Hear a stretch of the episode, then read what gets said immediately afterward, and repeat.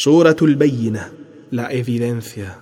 Los adeptos del libro sabían por sus propias escrituras y los idólatras de Meca sabían a través de aquellos cuáles eran las características del último mensajero, el sello de la profecía, Muhammad sallallahu alayhi wasallam.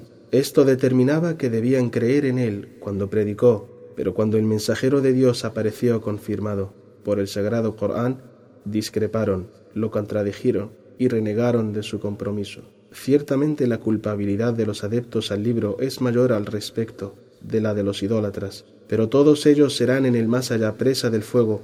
En cambio los creyentes, que ocupan las categorías elevadas del mérito, son las mejores criaturas. Su recompensa será la morada eterna del paraíso y la complacencia con su lograda recompensa y sus aspiraciones cumplidas. Ciertamente esta delicia será sólo para el que tema a su Señor. بسم الله الرحمن الرحيم En el nombre de Dios, el clemente, el misericordioso.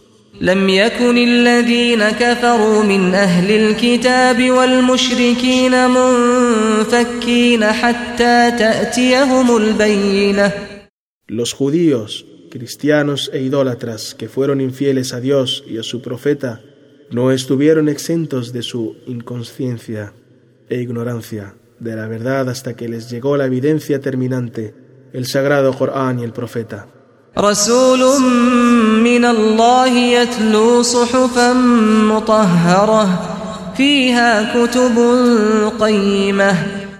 Un mensajero enviado de Dios que les recita páginas exentas de toda falsedad, con disposiciones justas que contienen verdad y rectitud.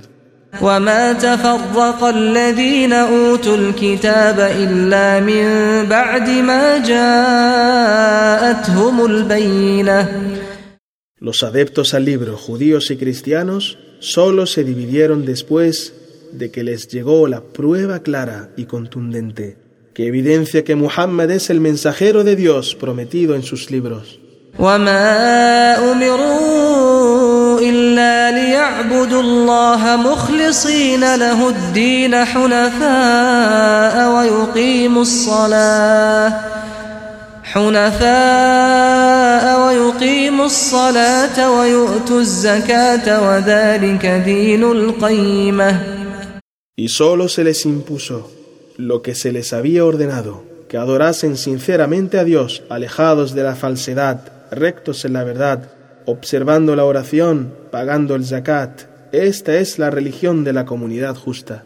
إن الذين كفروا من أهل الكتاب والمشركين في نار جهنم خالدين فيها أولئك هم شر البرية Los que son impíos entre los adeptos al libro y los idólatras entrarán en el fuego infernal sin salida, pues ellos son las peores criaturas en cuanto a la fe y al comportamiento.